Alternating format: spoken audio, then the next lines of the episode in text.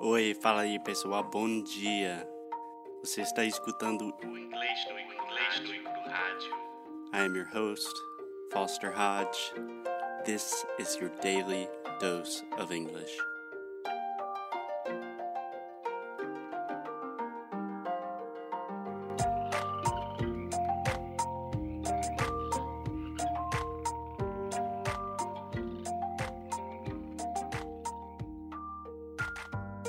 Hey, hey, good morning, everyone, Brazilians of the world. Alexia, how are we doing today? Bom dia, Brasil. Bom dia, Portugal. We are fine. What about you? There are also a lot of other Portuguese speaking countries in the world. And there are a lot of Brazilian listeners in the US and outside of Brazil. So, I'm sorry. Good morning, Brazil. Good morning, Portugal. Almost good morning, United States. And I don't know what Yes. else. Good morning to all the Portuguese speakers of the world. And especially good morning because today we have another episode about the sounds of English, about pronunciation, about my favorite thing, which means another day of sofrimento para Alexia. Under pressure. Da, da, da, da, da. Under pressure. Yeah. I think I'm uh, um singing Pretty Woman with Under Pressure. No, no, I think that's right. I don't know. I I've noticed we have been singing more in the podcast. Maybe we should tone that down a bit. I am getting ready for the voice, so I'm sorry. Okay. Good luck with that, Alexia, and good luck with the podcast episode today because we are talking about o som do schwa. Mm-hmm. Do you know what the schwa sound is? No, I am keeping simple. I don't know anything. Okay. So Alexia is lying to me a little bit because I know she has participated in sound school and she lives with me and I talk about the schwa and correct her almost every Hmm. day. but let's break it down. So let's try to start with just five simple facts about the schwa that will blow your mind. Yay. Are you ready? Yes, I am. I'm not ready Why? because I need one of those sweet, Oh, no. sweet drum rolls. No, really, because of my tongue. can't I do can't it. do it. I, I, I s- honestly, I can't. as Okay, well. no drum rolls today. So, Oh, first ow. fact about the schwa. Ow. Yeah, it hurts. Okay, let's dive straight into it. The first fact about the schwa sound is it is the most common sound in English. That it is the sound that we use most often in English. okay. What are your reactions to that? That we really have to know how to pronounce the sound, or you're not speaking English at all. Yes, um, not necessarily not speaking English at all, but when people are asking me about the verb to be or present perfect or whatever the hell that people ask me about, they should be asking me about the schwa because Mhm. it is the most common, the most important sound in English. True. Okay, so let me just explain what the schwa is. So the schwa is this super relaxed sound. It's just the uh, Uh, uh, uh, right?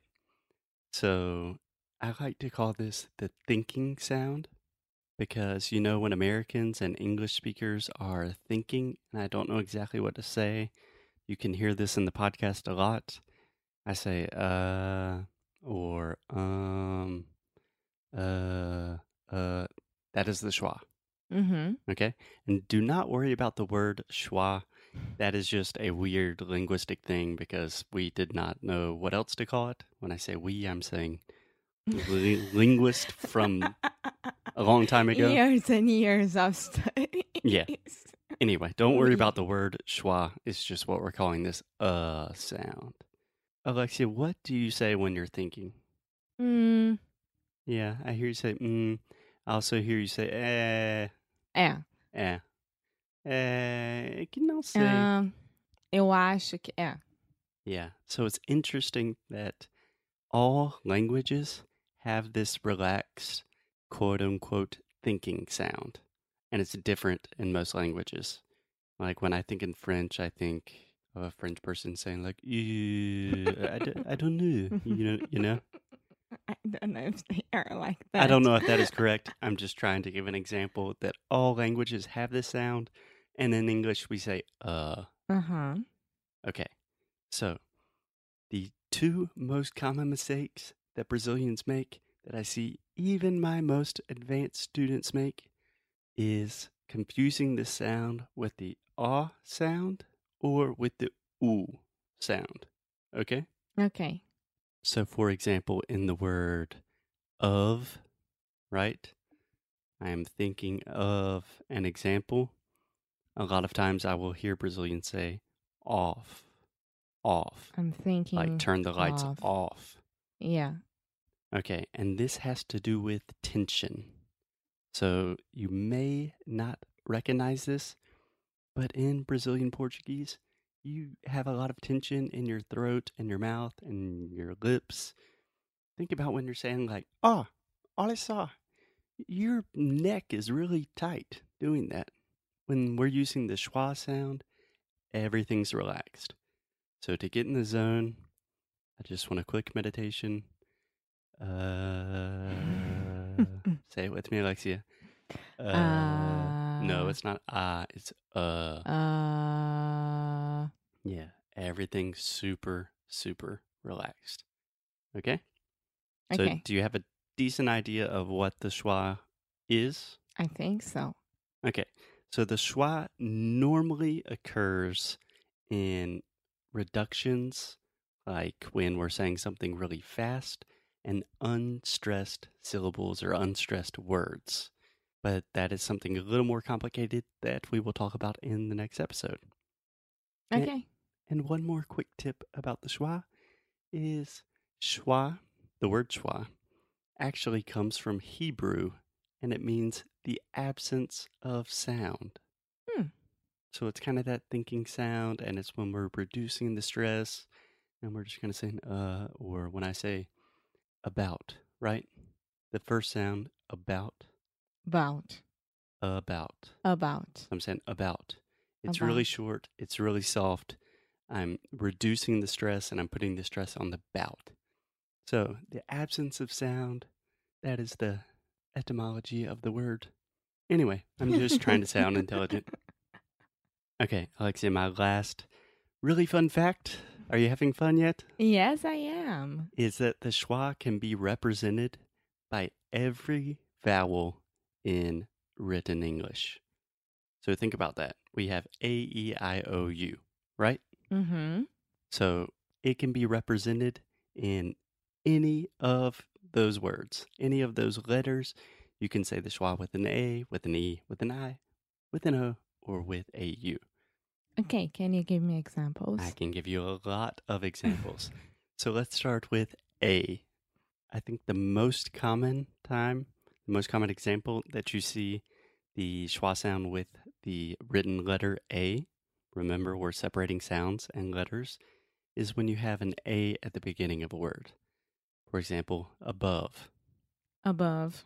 hmm The first sound, above. Above. And that's actually a good example because the second sound, It's above, also schwa. Yep, two schwas. Another example, another. Ah, another. Mm-hmm. And I'm not going to correct Alexia on her th because her tongue is hurting. Thank you. No problem. Away. Away. Amazing. Amazing. Think about how weird that would sound if I said amazing. It's amazing. No, it's Yeah. amazing. amazing. Around. Around. Astound. Astounding. This one I never used. Ooh, it's a great word. It's a synonym for amazing. If something is astounding, it is super surprising in a good way. Astounding. Astounding. Astounding. hmm And one more alone. Alone. Yeah. I'm studying English alone. Mm-hmm. But you're not because you're studying with us. We got your back. Yes. Okay, let's think of some examples with the E. Can you think of any? No. Okay, fair enough. Fair enough. How about the word telephone? Ah, telephone. Yeah, tell me where the schwa is. Te. No. Telephone. So I'm saying te, eh, eh. Telephone. Yeah, so the schwa is the middle syllable. So whenever you're thinking about words, you should not think about words. You should think about sounds. If you really want to deconstruct a word and really be good at pronunciation and have a great accent, you need to break down these words. So think te, Te. la, Le. phone. Phone. But it's not phony, it's phone. Phone. Yeah, that's a long O, phone. Phone. There we go. Telephone. Telephone. Okay, Alexia, can you think of a v- very, very big animal? Elephant. Elephant. So the schwa, try to break down that this was word. good. I'm not very good in trying to Guess. Guess. Animals? uh huh. No, Yeah. guess anything. I'm horrible in that. Yeah, but I'm pretty sure if you s- ask anyone, like, tell me a really, really big animal, I could say rhino. you could have, Yeah. but I think elephant's more common. Uh-huh. okay, so elephant, we have elephant. Elephant. So the elephant, elephant, the middle sound, ele, le, that's the schwa.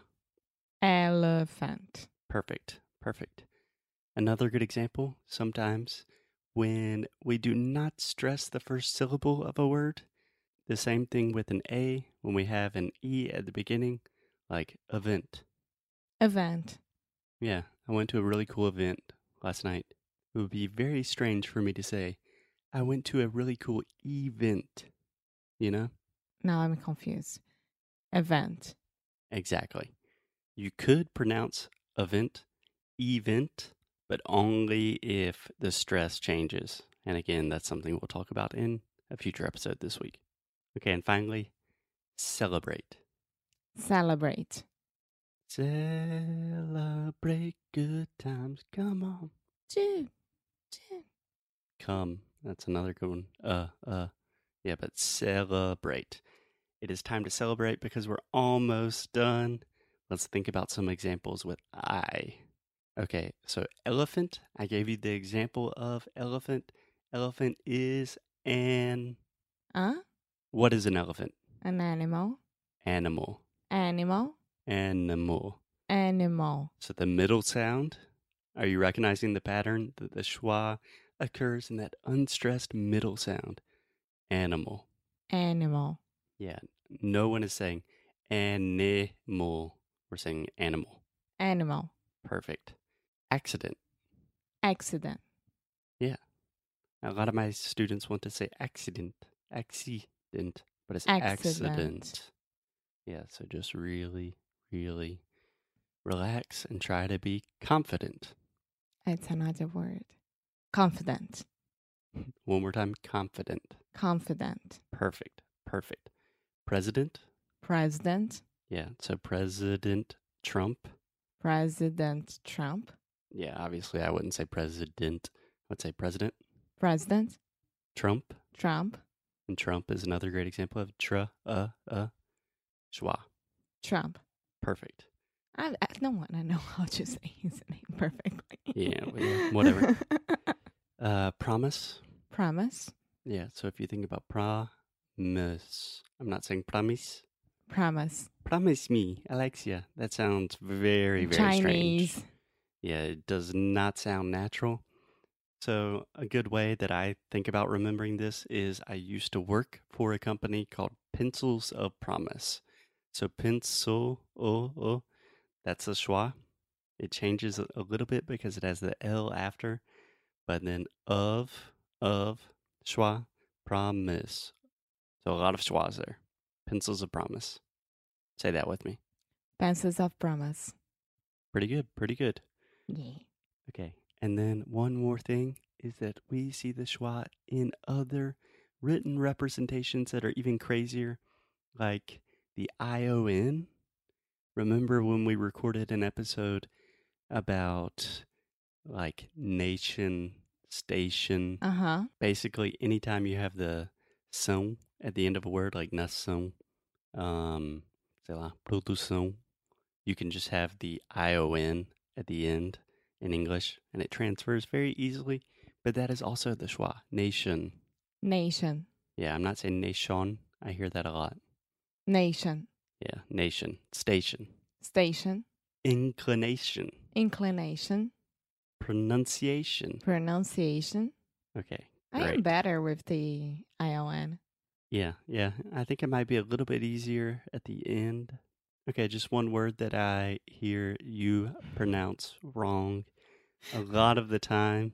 Oh. I told Alexia I would not mention this on the show, but I lied. I lied straight to your face. What? I have a dog. You Oh, have no. probably seen him on Instagram, Oh, and his name seriously. is Sunny. Sunny. But Alexia, my girlfriend, just for some reason wants to call him Sonny. Sonny. So you're saying ah ah, but it's uh uh. So try with me. Sunny. Sunny. Perfect. Yeah, right now, of course it is.